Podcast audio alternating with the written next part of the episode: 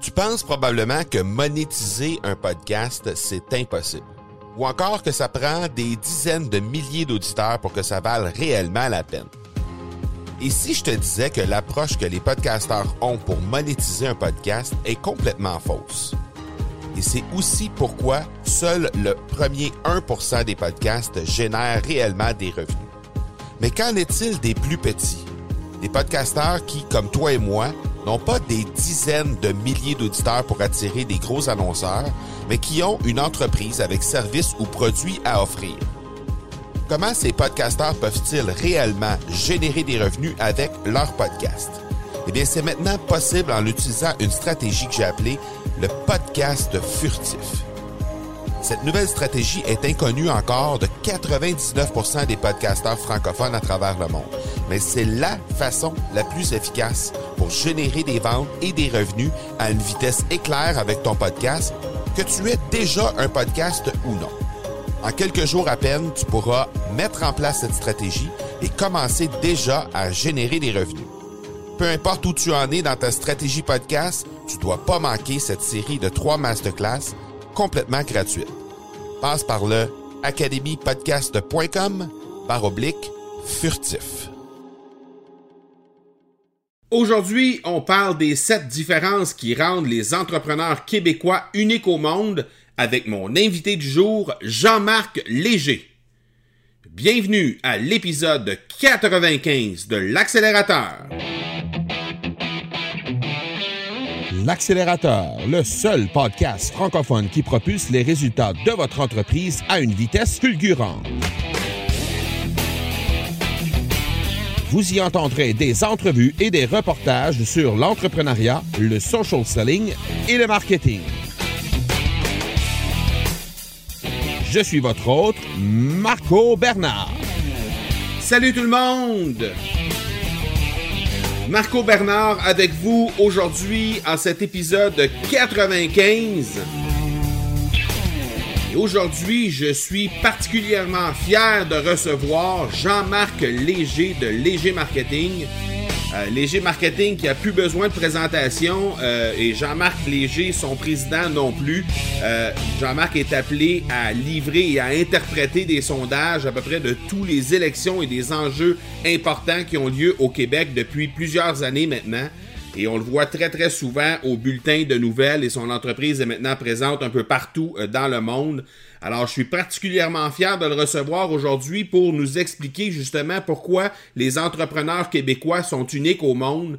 Euh, en fait, ils le sont parce que le peuple québécois est lui aussi unique au monde et c'est de ça dont on parle dans le Code Québec que Jean-Marc Léger euh, a euh, voulu traduire en fait à l'aide de ses deux acolytes, Pierre Duhamel de la Fondation de l'entrepreneurship du Québec et de Jacques Nantel qui est un professeur au HEC. Alors, il a il a traduit cette réalité-là à l'intérieur du livre en la traduisant en euh, sept différences distinctes qu'on peut observer du peuple québécois.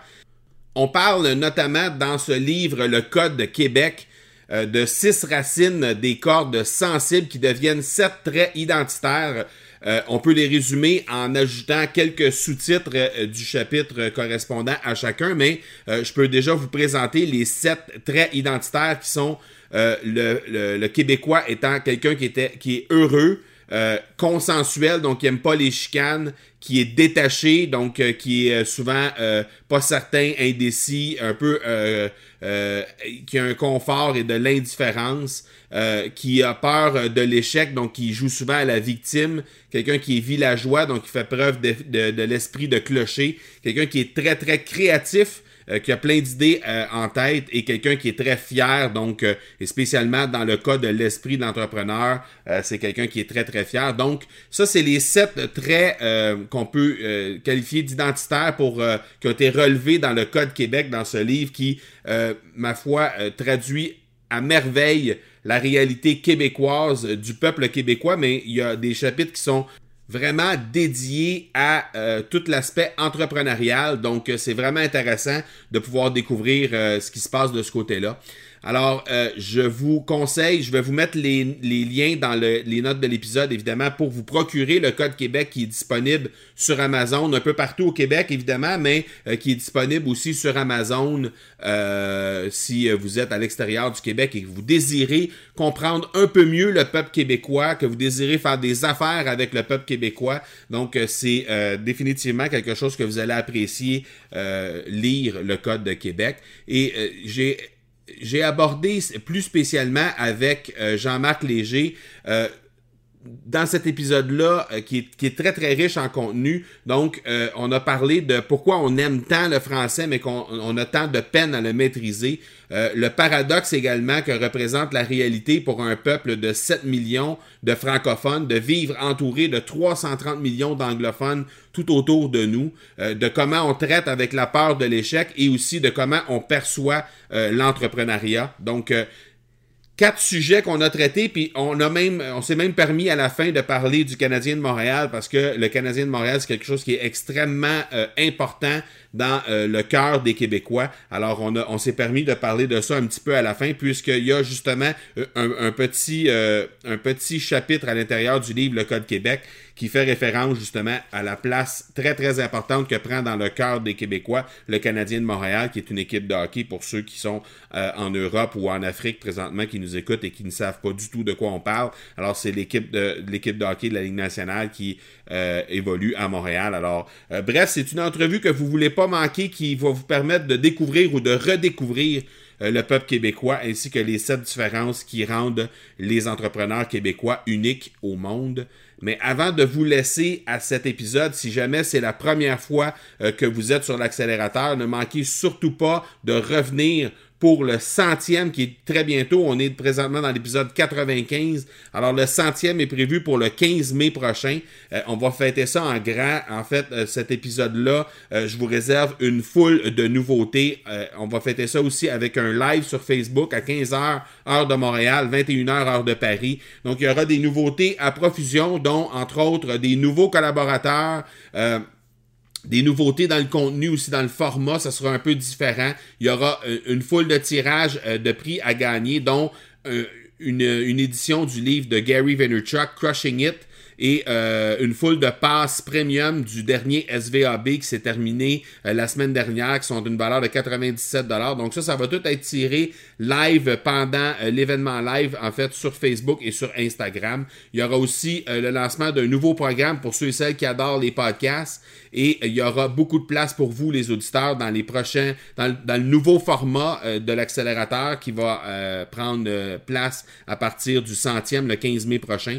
Il y aura beaucoup, beaucoup de place pour euh, laisser aux auditeurs. Donc, euh, euh, je vous invite à ne pas manquer ça. Vous pouvez réserver votre place pour le gros party du centième directement au marcobernard.ca barre oblique party trait d'union 100. Donc, P-A-R-T-Y trait d'union 100 et ça vous permettra de réserver votre place pour justement cette, cette grande fête pour le centième épisode de l'accélérateur. Entre-temps, je vous laisse, euh, je vous invite à laisser, à passer laisser une note sur euh, iTunes, donc une note et un commentaire, tout en y laissant clairement votre nom, puisque euh, à l'occasion, c'est seulement des pseudonymes là, que, que iTunes affiche sur les commentaires. Laissez-moi clairement votre nom. Vous pourriez peut-être recevoir des surprises à partir du centième. Il y aura, comme je vous disais tantôt, plus de place pour les auditeurs. Alors, ça fait partie un peu des surprises que je vous réserve à partir centième. Donc,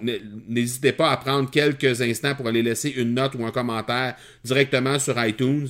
Euh, ça va me faire plaisir euh, de lire ça et de prendre ça en note. Et si jamais vous hésitez, vous savez pas trop comment ça se fait, ça se fait laissez une note sur iTunes. Eh bien, j'ai fait une page qui vous explique clairement en quelques points exactement comment faire. Donc, vous pouvez le faire au euh, marcobernard.ca baroblique avis-iTunes, donc A-V-I-S trait d'union I-T-U-N-E-S. Et à cet endroit-là, ben, vous allez être en mesure de savoir exactement comment faire pour laisser votre note et votre commentaire sur iTunes. Donc, spécialement si c'est votre première visite aujourd'hui sur l'accélérateur, n'hésitez surtout pas à vous inscrire à ce party du centième afin de voir un peu le nouveau format, comment ça va se passer. Euh, c'est déjà très, très, très efficace. Les invités qu'on reçoit, comme Jean-Marc aujourd'hui, c'est des invités qui apportent énormément de valeur. Alors, je suis particulièrement fier de ça. Mais à partir du centième, il y aura des nouveautés dans le format. Donc, n'hésitez pas à revenir absolument pour cette, euh, ce centième-là. Et la façon de le faire, ben, c'est de vous inscrire directement à l'endroit où euh, je, viens juste de vous indiquer, c'est-à-dire le marcobernard.ca, barre oblique, party-100.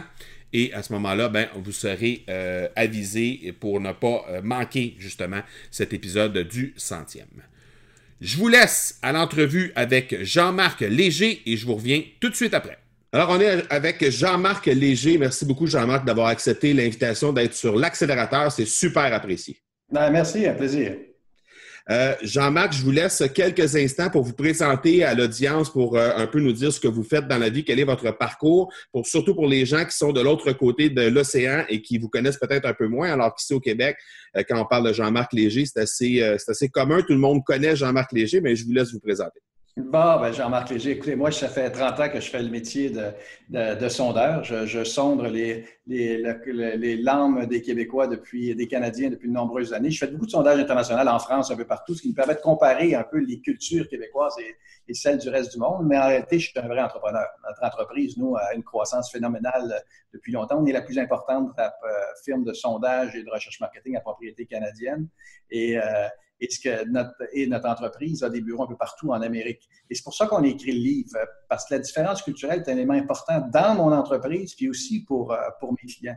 Pourquoi le Québec réagit de façon différente? Pourquoi l'Ontario est si différente que le Québec? Euh, pourquoi les, les, les États-Unis, on se sent plus proche des Américains au Québec de l'Ouest canadien? C'est toutes ces questions-là que les clients m'ont posées au fil des années, puis qu'on a tenté de résoudre dans ce livre-là et qu'on a découvert, c'est un livre que j'ai écrit avec Jacques Nantel, qui est un gourou canadien du marketing, et le journaliste Pierre Duhamel. On a fait une vingtaine de découvertes, assez fortes sur nos comportements, qui sont utiles non seulement pour les Québécois, mais pour ceux qui font affaire au Québec, qui veulent immigrer au Québec, qui veulent bâtir leur entreprise au Québec, qui veulent vendre au Québec, ben, ce livre-là s'adresse à eux. Exact. Puis le livre s'appelle Le Code Québec. Donc, c'est un peu une façon pour vous de, de craquer le code, autrement dit, de, ce que, de, la population québécoise. Euh, le, sous-titre, en fait, c'est les sept différences qui font de nous un peuple unique au monde. Et euh, pour avoir voyagé un peu récemment, justement, en France, on se rend compte très, très rapidement que, justement, on est un peuple qui est vraiment unique dans notre façon de fonctionner, tant au niveau de la langue qu'au niveau des différences culturelles, qu'au niveau de l'ensemble des choses, dans la façon dont on fait les choses. Et la première question que j'ai envie de vous poser d'entrée de jeu, c'est en rapport avec l'entrepreneuriat, alors que euh, étrange, ben, étrangement, surprenamment, on dira, 79% des Québécois ont un, euh, considèrent que c'est un bon choix de carrière que d'être un entrepreneur, alors que c'est seulement 51% des Canadiens euh, dans le reste des autres provinces qui pensent comme ça. comment vous expliquez ça, vous? Et ça a beaucoup changé au Québec. Vous savez, avant, on admirait les politiciens, aujourd'hui un peu moins. On admirait les chansonniers, on admirait, on admirait les artistes. Et aujourd'hui, c'est les entrepreneurs, dans le fond, qui, euh, qui, sont les plus admirés au Québec parce qu'il y a beaucoup de success stories. Mais dans le livre, la tendance la plus forte qu'on a relevée, c'est l'intention de créer sa propre entreprise. Il y a dix ans, il y avait 7% des Québécois qui avaient l'intention de créer sa propre entreprise. C'était la pire, le taux le plus faible au Canada. Aujourd'hui, il y a 21 euh, des Québécois qui disent qu'ils veulent créer son entreprise, trois fois plus qu'il y a dix ans. Et maintenant, nous sommes numéro un au Canada. Et encore plus, chez les milléniaux, c'est 42% des jeunes qui veulent lancer leur propre entreprise. La tendance de fond au Québec sur tout ce qui se passe, que ce soit en intelligence artificielle, que ce soit dans le numérique, que ce soit dans les applications ou autres, la tendance de fond, les Québécois veulent bâtir leur entreprise. Il y a une nouvelle génération d'entrepreneurs qui sont en train de prendre le contrôle du Québec. Avant, on avait des PME de tout type, de toutes sortes.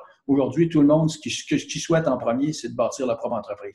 C'est vraiment la tendance de fond ici. Et les règles sont beaucoup plus faciles en Amérique du Nord pour créer son entreprise qu'en France. Hein. Et ce qui fait que les gens, du jour au lendemain, ils décident de quitter leur emploi, créer leur entreprise, puis viser le succès, quand c'est possible. Parallèlement à ça, il y a un, bout dans votre livre où vous parlez de la peur de l'échec. Donc, c'est peut-être ce qui explique aussi une autre statistique qu'il y a dans le livre qui parle qu'il Ben, vous venez juste de la mentionner, en fait, c'est que 21% seulement euh, des gens ont vraiment une intention d'entreprendre, alors qu'il y a 79% des gens qui pensent que c'est un bon choix de carrière. Il y a quand même un gros écart de presque 60% entre les deux entre les deux statistiques. Donc, est-ce que, est-ce que ce serait explicable par justement la peur de l'échec? Euh, où euh, vous faisiez référence dans le livre au fait que euh, au niveau de la France, par exemple, c'est une fin en soi l'échec, alors qu'au niveau des au niveau des États-Unis, pour eux, ils prennent ça comme une occasion d'apprendre. Et nous, on est comme à quelque part entre les deux dans cette statistique-là. Oui, c'est exactement ça. C'est la culture française et la culture américaine se contredisent, tellement différentes de l'un et l'autre. Pour un Américain, manquer son coup, faire faillite, c'est comme un essai, puis on, on ouvre sous un autre nom, puis on rebâtit. Pour un Français, faire faillite, c'est l'opprobre. Ça veut dire que vous avez failli aller vous cacher parce que c'est quelque chose qui est inadmissible. Même les lois françaises qui rendent ça très, très difficile de fermer son entreprise, de mettre des employés à la porte, de réduire son personnel. Alors qu'aux États-Unis, euh, moi, j'ai un bureau américain, hein, vous, appelez la personne, deux semaines, euh, vous la mettez dehors, vous payez deux semaines de salaire, c'est terminé. Hein, c'est pas ça en France. Les règles empêchent la faillite. Aux États-Unis, euh, je dis pas qu'ils la favorisent, mais disons qu'ils la permettent plus facilement. Mais tout ça, c'est lié au livre, ce qu'on a découvert, ce sont les sept facteurs de différence. Au total, quand vous êtes au Québec, le comportement des Québécois est 29% différent du reste du Canada. C'est-à-dire, sur 100 on a testé des milliers d'attitudes et de comportements, il y a 29% de différence. Donc, on n'est pas totalement différent avec le reste du Canada, mais il y a une différence dans, les comportements, dans un peu, un peu moins du tiers de nos comportements. Et ça, c'est lié aux sept facteurs clés. Et ce livre-là est très abrasif parce que vous avez des facteurs positifs, des facteurs négatifs.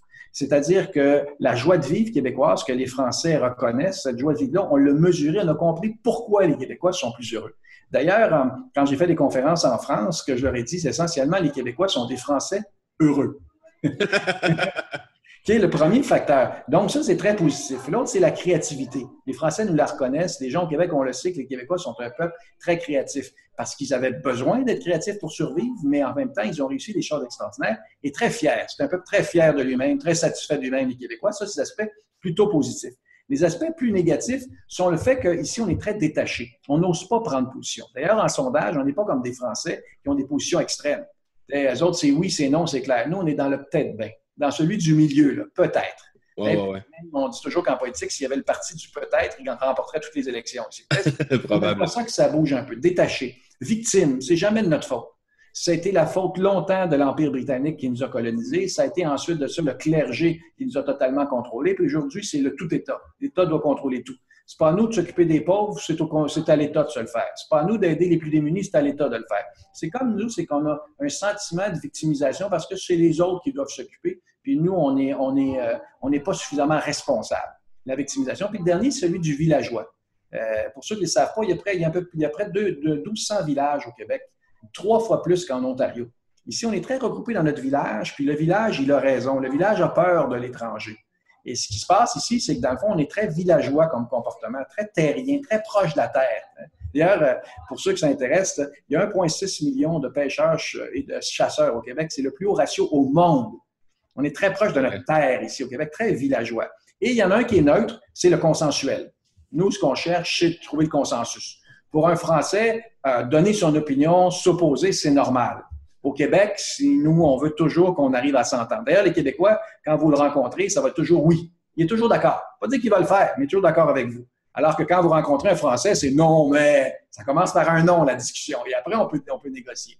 Ben, ces sept facteurs-là font la différence québécoise qui fait que tantôt, on a des comportements plutôt euh, positifs, plutôt négatifs, des fois même très changeants, très cyclotimiques ici, mais c'est lié à ces, ces influences-là qui a créé ce peuple-là qui est unique au monde, ni meilleur ni pire, mais différent. Oui, exact. Surtout, surtout très différent.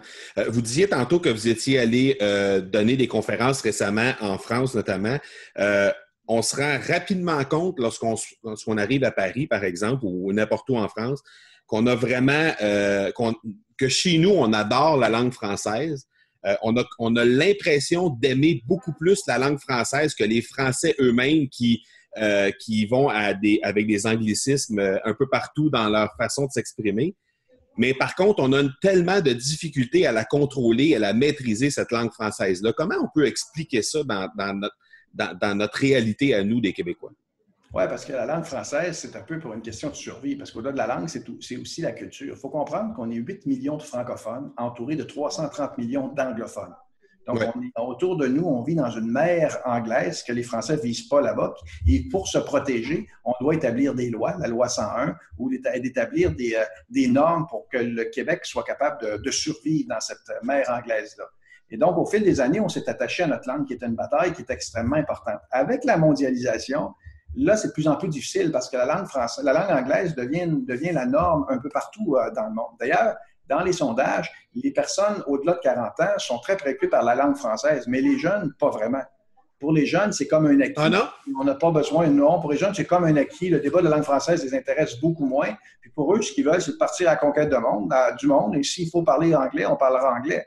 C'est pour ça que même si on s'est battu pendant 300 ans pour la préserver, l'avenir n'est pas très rose pour le, pour le français euh, en Amérique du Nord. Sans, sans, relation étroite avec la France, le français va mourir ici euh, au, au, Canada ou au Québec au fil des années. Et dans, dans ça, c'est parce qu'au-delà du langage, c'est toute une manière d'être, une manière de vivre, une manière d'opérer de, qui est différente au Québec et du reste du Canada mais de plus en plus, mon 29% de tantôt de différence chez les jeunes, c'est 20% maintenant de la différence. Et plus on avance, moins il y aura de la différence entre le Québec et le reste du Canada. OK. Euh, justement, en parlant de cette mer d'anglophones qui entoure le Québec, on vous parlez de 330 millions d'anglophones qui entourent le Québec. Euh, si on regarde ce que la France pense de nous, c'est que nous, on est des Américains, mais francophones. En réalité, on est proche, très, très proche en termes de culture des Américains. Et les Français pensent que, bon, euh, par défaut, dans notre façon d'agir et tout ça, ben, ça explique certaines choses, qu'on est très près des Américains, qu'on fait de façon très américanisée, si on peut dire.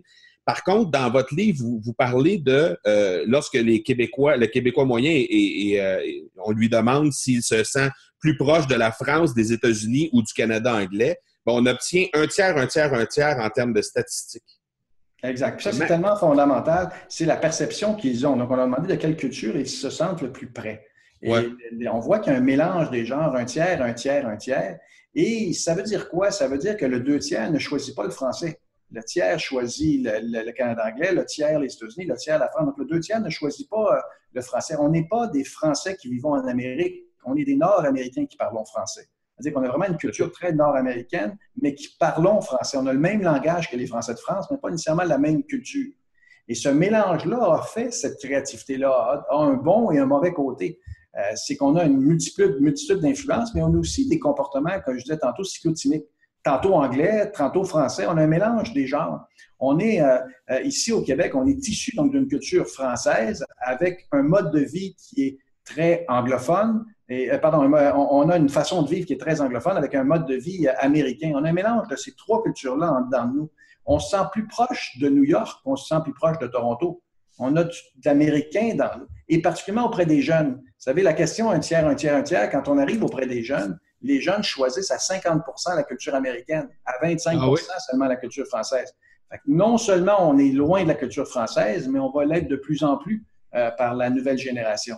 Et c'est pour ça que les relations qu'on peut établir entre la France et le Québec, c'est fondamental pour l'avenir de la culture française en Amérique. Est-ce que ce serait euh, est-ce que ce serait explicable par la situation géographique qui fait que la France, on a un, océan à traverser pour s'y rendre? C'est beaucoup plus loin que, par exemple, quelqu'un qui demeure à Montréal, qui a une heure à faire, qui est rendu aux États-Unis en auto. Euh, et aussi peut-être par la méconnaissance de cette culture française-là, parce qu'il y a beaucoup de Québécois qui sont jamais allés. Moi, je suis allé pour la première fois il y a quelques mois euh, il y a quelques semaines à, Paris pour la première fois. Euh, sinon, euh, je suis allé aux États-Unis peut-être des dizaines et des dizaines de fois. Donc, est-ce que ce serait une méconnaissance justement de la culture française qui nous est amenée peut-être par la télévision ou des choses comme ça, fait mais, moi, je pense que c'est encore plus fondamental. Moi, je pense que c'est une indifférence de la, de la, France à ah, oui, à ce point-là. De nombreuses années où elle s'est tournée vers l'Europe, où elle s'est tournée vers les États-Unis en ignorant qu'il y avait un peuple francophone qui demandait des liens. Et ce qui fait, oui, on a des liens culturels, mais on n'a pas beaucoup de liens économiques avec la France. La France a ignoré le Québec Et la conséquence, c'est qu'il n'y a pas des une relation économique très forte. Une relation culturelle, bien sûr, mais il n'y a pas une relation économique euh, très forte. Et ces choses-là changent. Même il y avait une certaine, euh, une certaine condescendance de la France à l'égard du Québec qui était vue comme une sous-culture à cause de notre langage qui est plus coloré, à cause de nos structures de phrases qui sont très anglophones. Vous voyez, les Français qui vont nous écouter vont dire, oui, comment ça que la structure de phrase n'est pas fluide comme en France? Parce que nous, on parle, même si on parle français, on pense anglais. Ce qui fait que la structure n'est pas, pas, la même que, celle qu'il y a en France et souvent, ils nous ont déconsidérés.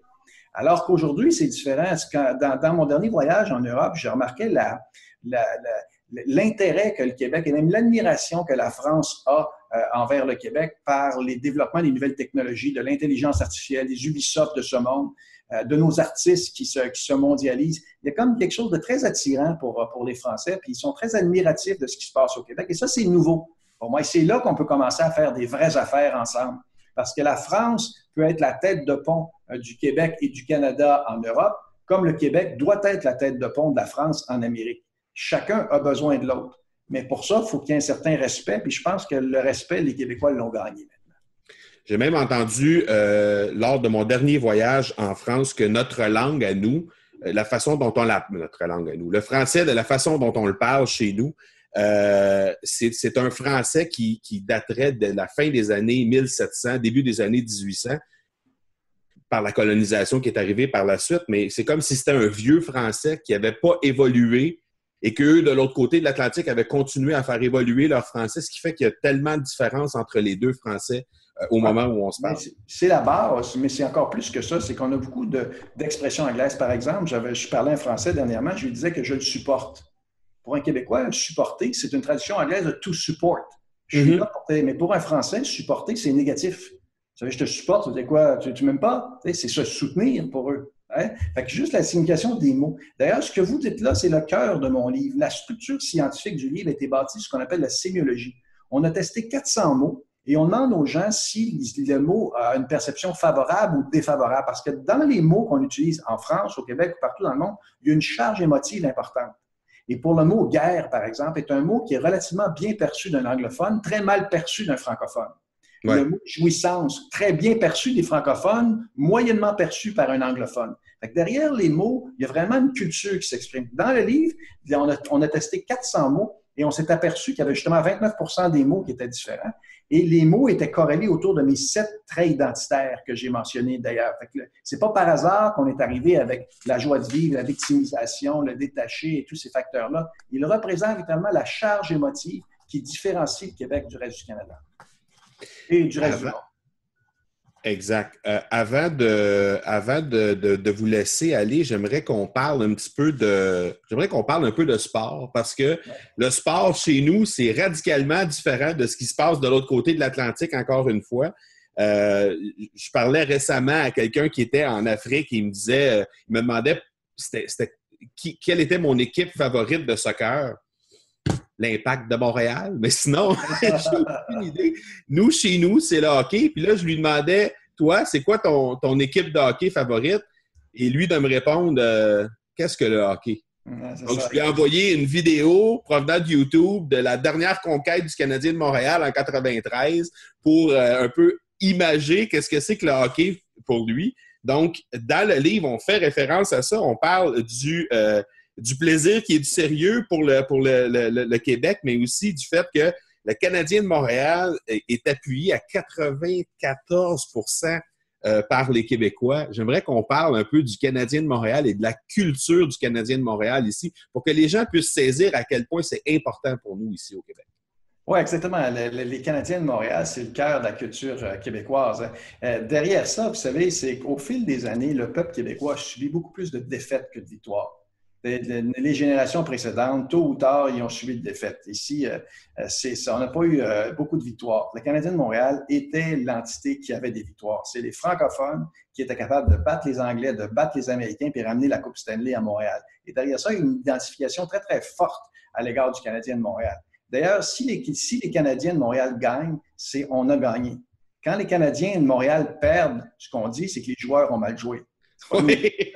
Mais c'est tellement émotif que derrière le Canadien de Montréal, c'est tout le peuple qui s'est exprimé. C'est moins vrai aujourd'hui. Il y a trois, quatre joueurs québécois francophones qui jouent avec le Canadien de Montréal. À l'époque, c'était une majorité. Il y avait un support beaucoup plus fort dans la collectivité. Mais ça demeure que c'est le cœur, la colonne vertébrale de la culture québécoise est représentée par les, Canadiens de Montréal.